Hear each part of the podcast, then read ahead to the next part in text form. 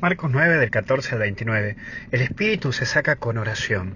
Un endemoniado es una persona que sufre, que se golpea, que no da más. Es una situación que preocupa a la familia. ¿Cuántas padres, madres están preocupados por ese hijo que no levanta cabeza, que lo ven triste, bajoneado, tirado? ¿O cuántas veces encontramos esos hijos que, que ven a su mamá o a su papá que no saben para dónde disparar y que se sienten solos?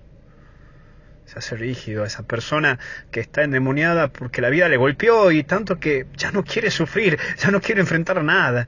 Y se lastima a sí mismo, se golpea a sí mismo y, se lastima hasta psíquicamente y se echa la culpa y le da vuelta y le da vuelta y le da vuelta. Y se hace la peor persona, la peor basura del mundo y se cree y se la da y se la da y todo el tiempo soy el peor, soy lo peor. Y termina lastimando a los que ama. Esa persona endemoniada siente muchas voces en su interior que hasta lo vuelven loco. Esa voz interior que una cosa que le dice que haga esto, otra cosa que haga el otro, que esto ha sido así, que esto ha sido así, que la culpa lo tenía este, que la culpa lo tenía el otro.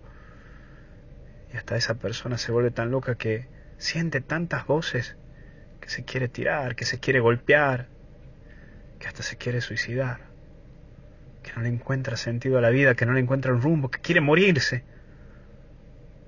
porque te terminas echando abajo, es esa persona que se golpea tanto porque está endemoniada, porque no lo tiene a Dios, porque ha tenido tantos golpes en la vida y porque al mismo tiempo ha trabajado sin Dios, que tarde o temprano esa persona endemoniada se golpea y se golpea.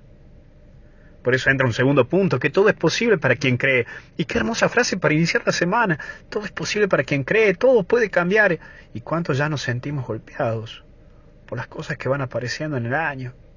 ¿Cuántos ya tienen el corazón por la mitad destrozado? ¿Cuántas personas tienen el alma en la mano porque no dan más? Y hoy Dios te pide que tengas fe, que todo va a pasar. Ten fe, que así salen las cosas y así salen los milagros, con fe, con la fe de confiar, con la fe de entregarte, con la fe de abandonarte.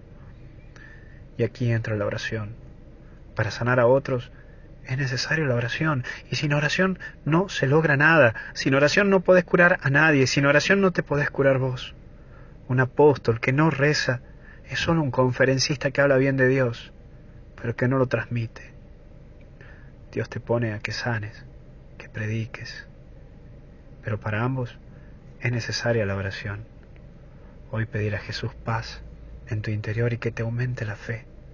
No pierdas la fe que aunque todo esté oscuro, alguna estrella en la noche hay. Ya va a aparecer.